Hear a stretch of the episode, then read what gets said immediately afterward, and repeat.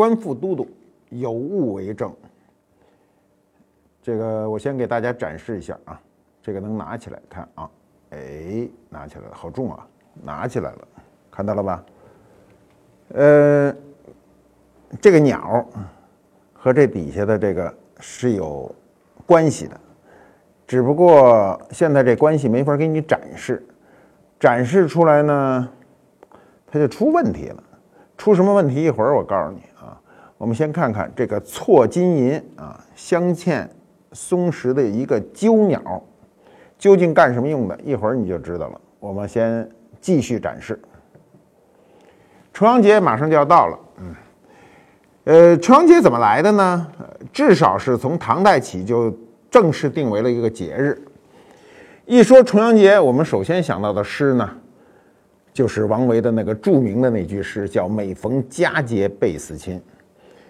这个全诗呢，它是这样写的啊：“独在异乡为异客，每逢佳节倍思亲。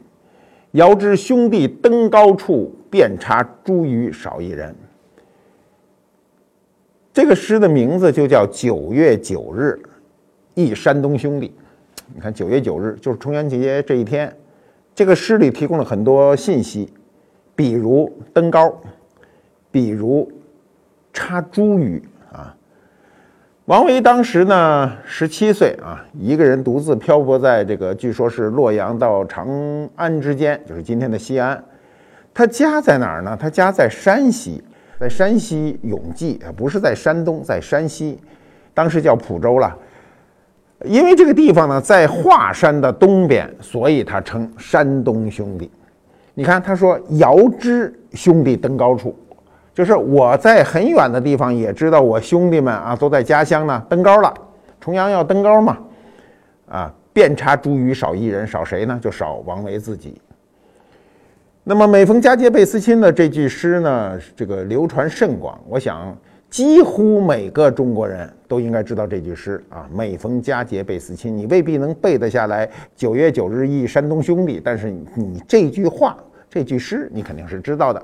对于我们这一代人呢，知道的关于重阳的最著名的诗句，其实是毛泽东主席的。毛主席当年的这个《采桑子·重阳》，我们我们这一代人应该说人人都会背，因为这个采桑子呢，这个词牌呢比较简单啊，他就说呢，开篇就说“人生易老，天难老，岁岁重阳，今又重阳，战地黄花分外香。”一年一度秋风劲，不似春光，胜似春光。辽阔江天万里霜啊！你看这个毛主席的这个气魄啊。我们先说一个读音啊，说战地黄花分外香，不念分外香。比如毛主席还有一个词哈，就是我们都知道沁园春雪，他就是说呢，这个须晴日看红装素裹，分外妖娆。在这块儿。当格外、当特别强调的意思的时候，一定读分外，不是分外。那么你你看看啊，同样是说黄花啊，黄花是什么花呀？啊，是菊花啊。菊花因为黄色是它的主色调。我们今天啊，到秋天了，但这会儿正是看菊花的时候，什么颜色的菊花都有。但是这些菊花都是后来逐渐逐渐培育出来的。我们的菊花最本质的颜色就是黄颜色，所以黄花指的就是菊花，呃。这一段时期啊，就毛主席写重阳的时候，他的处境其实当时并不好，但是他的格调非常高，所以这个这个词写的哈，战地黄花分外香，辽阔江天万里霜。你看这种感觉啊，就是一个一个伟大的人物心胸是不一样的。呃，我们再看看这个重阳什么时候就有记载呢？其实这个记载非常的早，至少汉代就有了。汉代这个这个《西京杂记》啊，西京杂记》是非常重要的著作，它记录了当时汉代的很多民俗。当时上面就有这样的这个记载，他就说九月九日很确定啊，九月九日佩茱萸，那个时候就开始这个插茱萸了，佩啊佩戴，食蓬饵，饮菊花酒啊。当时的人说呢，令人长寿。所以今天重阳啊是一个敬老的日子，这个很重要啊。一到九月九的时候敬老。那么民间从那以后就开始呢，到重阳这个节呢，就有这个敬老啊、求寿啊，啊，都希望自己健康长寿啊。到了你比如到了宋代啊，宋代南宋时期，呃，周密啊，文人啊写的《武林旧事》，武林就是今天的，你看你到杭州去，还有武林广场的吧，就是那个地方，《武林旧事》。他说重阳节呢，都人就是城市登城市人啊，都城人啊，饮新酒，泛珠簪菊，泛珠是什么？就是茱萸。茱萸就是用它来泡酒，它是有强烈气味的，很很这个刺激。簪菊呢，就是菊花，把菊花插到脑袋上的。当时呢，这个《武林旧事》记载的就有这样的一个风俗啊。茱萸啊，这个我们现在都基本上见不着啊，它可能区域很小。古代古代的时候也称之为叫月椒，椒是什么呢？就跟花椒的椒，它这个果实嫩的时候呢，呈现的是黄色啊。成熟以后就变成紫红色，啊，一般说它是中药，有温中止痛、理气等功效。就是中国的这个植物，差不多我看都是中药。果实呢很小，嗯，味儿辛香，很强烈，气味很强烈。功能呢暖胃啊，那对我就比较好啊。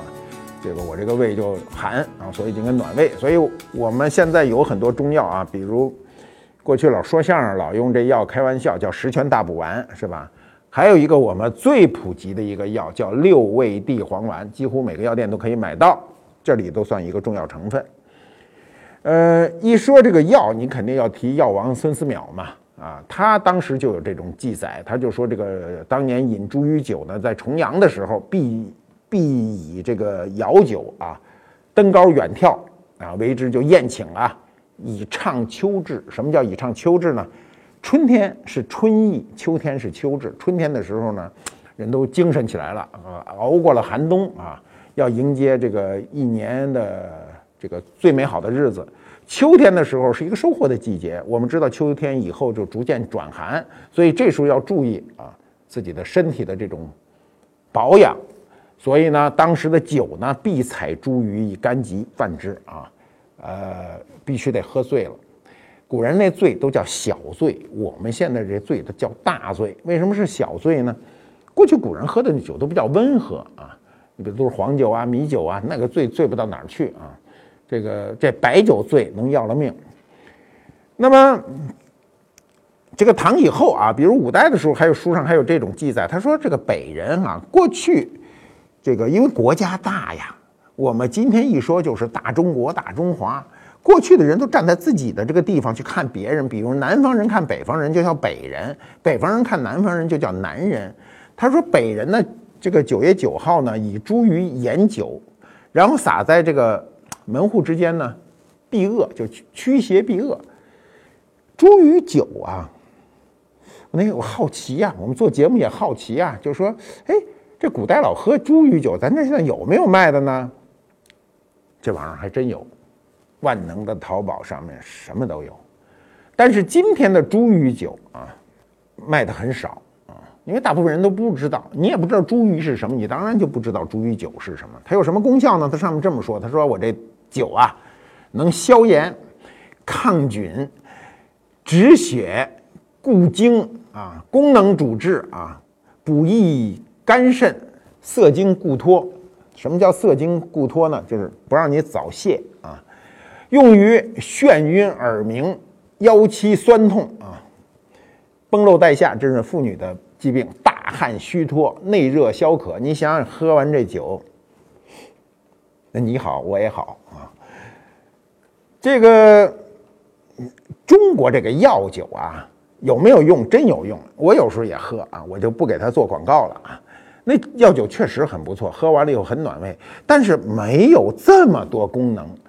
这种厂家呀，就是脑子不是太好使。你把功能写的越全，大家就认为你的这个酒就越没有作用。如果你说我这酒只管一个用，哎，大家可能觉得这个酒确实管用，就管这一个用吗？对吧？所以我觉得我们做商品没必要面面俱到。九月，农历的九月啊，在我们的传统的称谓中呢，也叫菊月，菊花开的那个月份。由于九九不分啊，第一个九是嗯，一二三四五六七八九的九，第二个九就是饮的酒啊。酒水呢，因为喝了热呀，所以古人又认为它是阳水，所以古人认为重阳节啊，这个这个时期的酒酿造的啊，用它这个时期的水来酿造的酒是最好的。所以重阳为什么叫重阳？我们都知道啊，九月九日两个阳重在一起啊，它就九数是阳数最大的数啊，所以就叫重阳啊，也叫重九。你看，这是九月九日，你看就这个意思啊。哎，搁这儿搁进去，你看一搁进正合适。这这这九月九日，我们为什么搁这么大小两个碗呢？一会儿再给你们说。我们看过《红高粱》啊，《红高粱》里头有一个。有一个歌啊，姜文他们演的啊，光着膀子唱的那狗那歌呢，不太像唱，像吼啊。九月九酿新酒，好酒出在咱的手啊。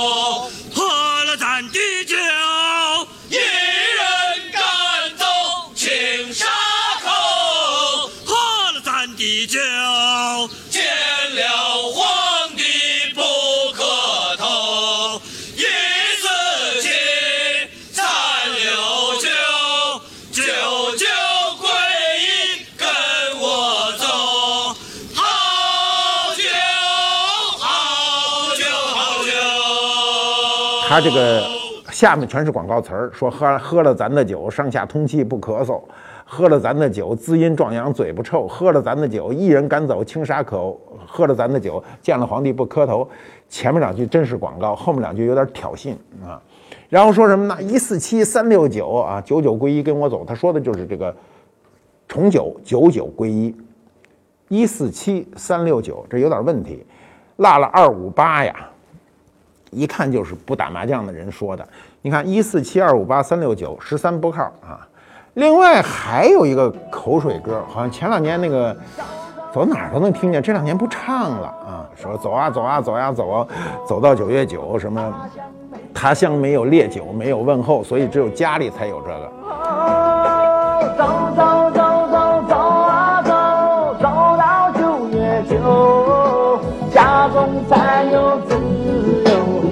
才有九月九。那么重阳节的时候呢，我们啊要吃啊吃什么呢？吃重阳糕啊。重阳糕有很多种，有的地方就叫花糕啊，叫菊糕啊，叫五色糕啊，也没什么呃做法，跟月饼不一样。月饼的做法就中间必须有馅儿，但是据说现在也有没馅儿的月饼啊，它比较随意。那么这种花糕呢，做的最夸张的就是九层的，像宝塔状啊，上面还据说还得捏俩小羊搁在上面，表示重阳。你看中国人很喜欢使用这种谐音啊，这种谐音关系，还在上头插一个什么呢？插一小红旗儿。为什么要插一小红旗儿呢？中国人认为登高以后啊，一定要展现一面旗帜才算到达，对吧？你看咱们甭管到哪儿，我记得我们小时候登个景山，还得呃少先队还得打一呃那个拿一红旗到上面挥两下，表示已经登上此山。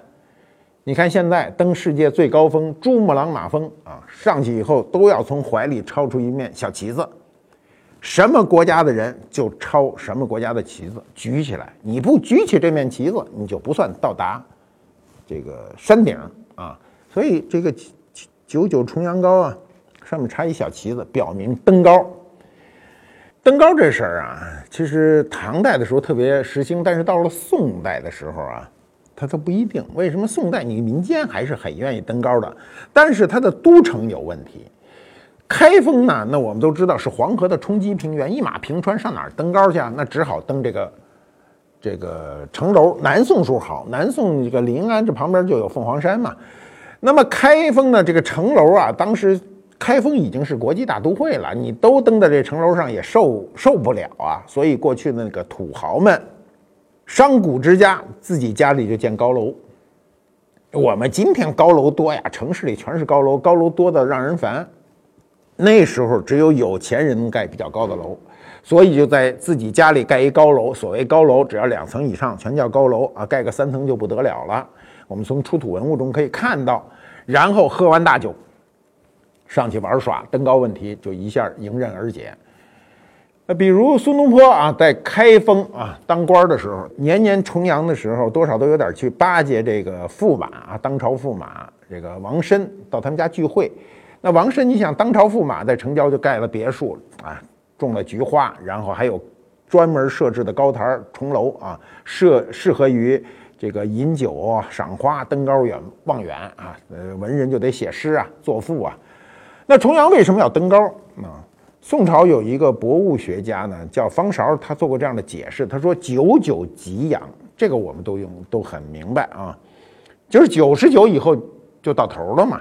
它是阳数的两个数最大，阳极它一定是转阴，登高呢为调调阴转阳也，其实是调，我觉得是调阳转阴也，因为你九九重阳以后啊，呃，天气就一定是转凉了，所以九也是阳数嘛，阳上加阳就到了极点，到了极点呢就一定要调整，就是我们老说物极必反，就这个道理。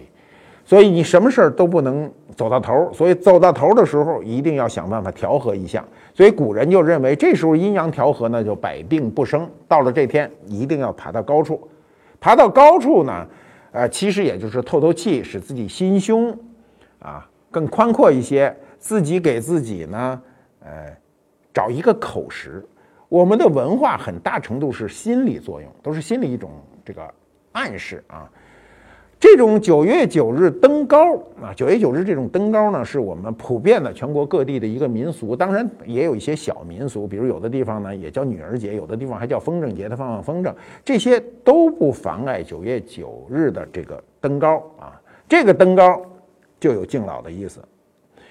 呃，《金瓶梅》啊，《金瓶梅》啊。《红楼梦》啊，这都写过重阳节，因为重阳节在我们的这个传统节日中是非常重要的这个一个节日，它跟这个我们说的清明啊，就是原来的上巳节呢是对仗的，一个三月三，一个九月九嘛，一个是初春呢，一个是晚秋，所以是一年中两个很重要的节点。那么金瓶梅它前后就写了两个重阳节，第一个重阳节的时候呢，西门庆就遇上了谁呢？李瓶儿，啊。李瓶儿是他最喜欢的女人啊，他比他可比喜欢这个潘金莲喜欢啊。这两个人初次呢就是偷情成功，但是啊，人老说人有旦夕祸福。第二个重阳节的时候，李瓶儿就奄奄待毙了啊。你想想，一个人呐，这一年中啊有多大变化都不知道，所以都要珍惜每一天，珍惜每一个我们的这个节日。你知道这个李瓶啊？原来是谁呢？是西门庆结义兄弟啊，花子虚的夫人。呃，西门庆真是不规矩啊。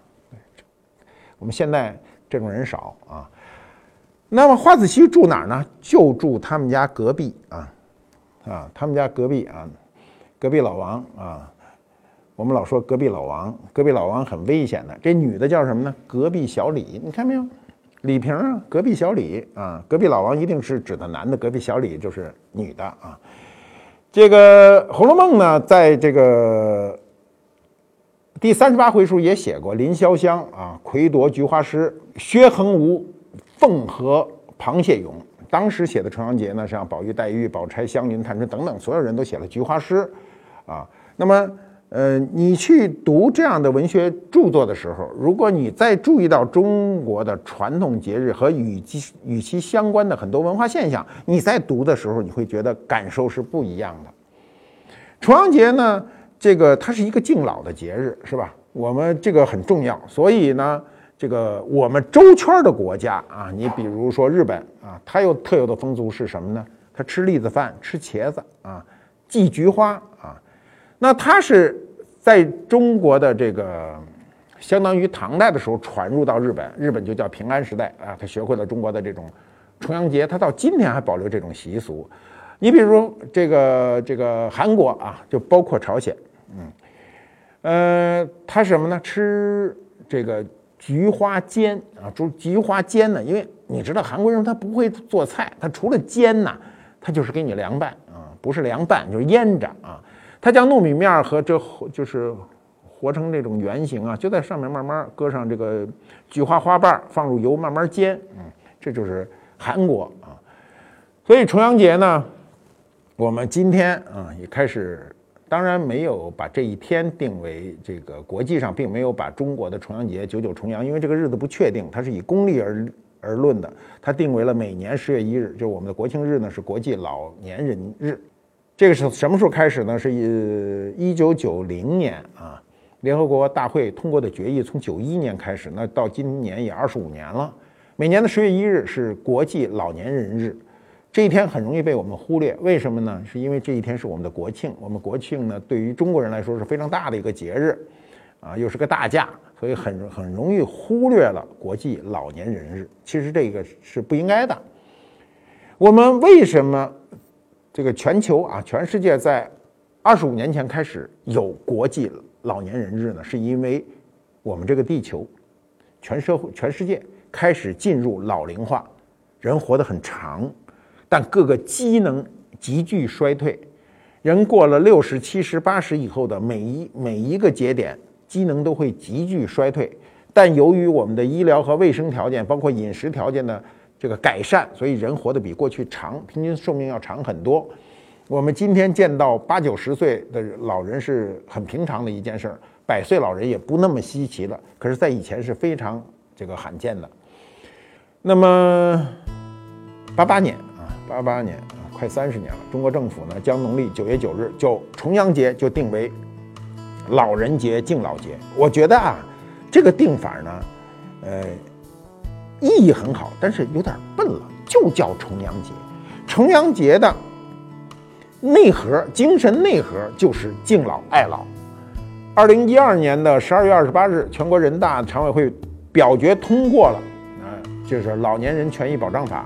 那上面明确规定，每年农历的初月九月初九为老年节，并从呢这个二零一三年就开始实施。那么二零一三年的重阳节呢，是中国第一个法定的老年节。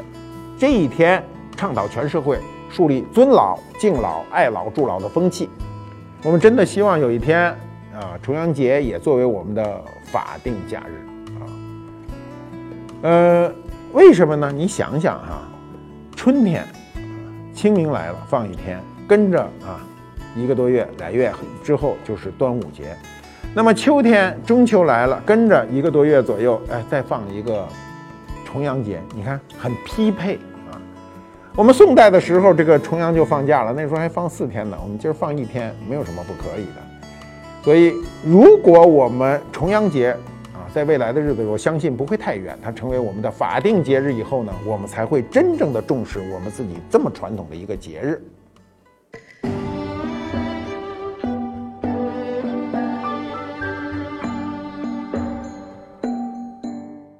官复猫揭秘官复秀，嗯，我们刚才一开始让大家看了这样一个宝贝，嗯，这是什么呢？这是一个鸠杖啊，这中间呢。本来是有一根长长的木头，因为不能把它衔接起来，衔接起来这个就出了镜了。那么鸠杖是干什么用的呢？鸠啊，古代呢称之为不噎之鸟，就噎不住它。你没见过它吃东西，土话叫狼虎，往一个接一个，那么大的豆一下就吞下去，噎不住它。老人呐，这个吞咽功能会下降。你看，你年轻的时候，有人那个这个人，尤其男孩子十几二十岁，那饿极了，哐哐一碗饭，恨不得一分钟就吃完了。老人必须细嚼慢咽，吃快了呢，可能会引发危险。我们确实也见到老人啊，七八十岁以后，因为吃饭这个吞咽的时候发生这个极端情况，人都走了。所以过去说这个八十不留餐，七十不留宿，就这个意思，就是说你留人家这个吃饭的时候是很危险的。古人发现这个鸠呢是不噎之鸟，就你噎不住它，那这样呢，它叫隐身这个意思啊，用它来呢，这个表示对老人的一个尊重。过去啊，这个皇上啊发老人一个鸠杖呢，就表明对你是敬老了。呃，这个鸠啊，这个在战国到汉代的时候呢是非常流行的。这件东西应该就是战国。最晚不晚于西汉。鸠杖作为过去这个这个官方讲业啊，老年人的一个一个标志。我们的文化是需要很多标志的，比如鸠杖表明对老人的一种讲业。那么鸠杖有很多形式了，这是最豪华的啊，最豪华的形式啊，错金银嵌松石，有玉器的，有普通铜器的，那当然还有其他材质的了。我们可以看到他身上的这种细微的表达，这个红铜啊，红铜上嵌上这种金银是一个很不容易的事儿。我们今天没有多少人有这种手艺，可是，在两千多年前，我们中国的工匠能做到如此的完美了。我们为什么拿两件东西？因为是重阳啊，九九重阳。这是两个碗，大小不一。为什么大小不一呢？就是九九重阳。我们给你看一下啊，正好你看，小碗搁到大碗里是平的，大碗是九月，小碗是九日，九九重阳。那么这是新的碗了，它肯定不是老的啊。这是我们仿这个宋代的耀州窑啊，耀州窑的。刀刻的这个痕迹都比较深啊，它纹饰都比较深，所以看起来非常漂亮。这上面的这个花卉呢是牡丹纹啊，我们这种牡丹呢看着有点，你猛一看有点像菠萝。古代表达层次没有我们现在那么那么立体，那么西化。古代的表达是你看见什么东西，你内心想怎么表达就怎么表达，所以它的花瓣儿。它是层一层一层登高的意思啊，一层一层的往上登高。这是一个牡丹纹的啊，这个耀州窑啊，耀州窑仿耀州窑的一个大碗，这是一个小碗，九九重阳碗。俩碗为什么一大一小啊？很简单啊，一夫一妻。一般来说，男的都吃的多，女人都吃的少，所以妻子用这个碗，丈夫用这个碗，一人一碗面。但你非说我们家。女的吃的多啊，老婆吃的多，丈夫吃的少，没关系。老婆使这大碗，丈夫使这小碗，所以这个碗可以父子、父女、母子、母女都可以用。呃，我们为什么开发这样一个商品呢？是因为九九重阳，我们想了很久，怎么能表达重阳这份含义呢？就是这个碗啊，大碗套上小碗，九九重阳碗。这是我们的官府猫马都督啊。跟我一名。我们官府猫到现在有二十多只了。官府博物馆给这些流浪猫或弃养的猫搭建了猫办公室和猫别墅，聘请他们呢当猫馆长。他也当不当，他走了。还把官府猫的形象做成漫画，让他们讲述中国的文化、中国的历史、中国的文物，让孩子们更能接受。每周一、三、五，我们的漫画在微博、微信上更新，扫描屏幕上的二维码即可观看。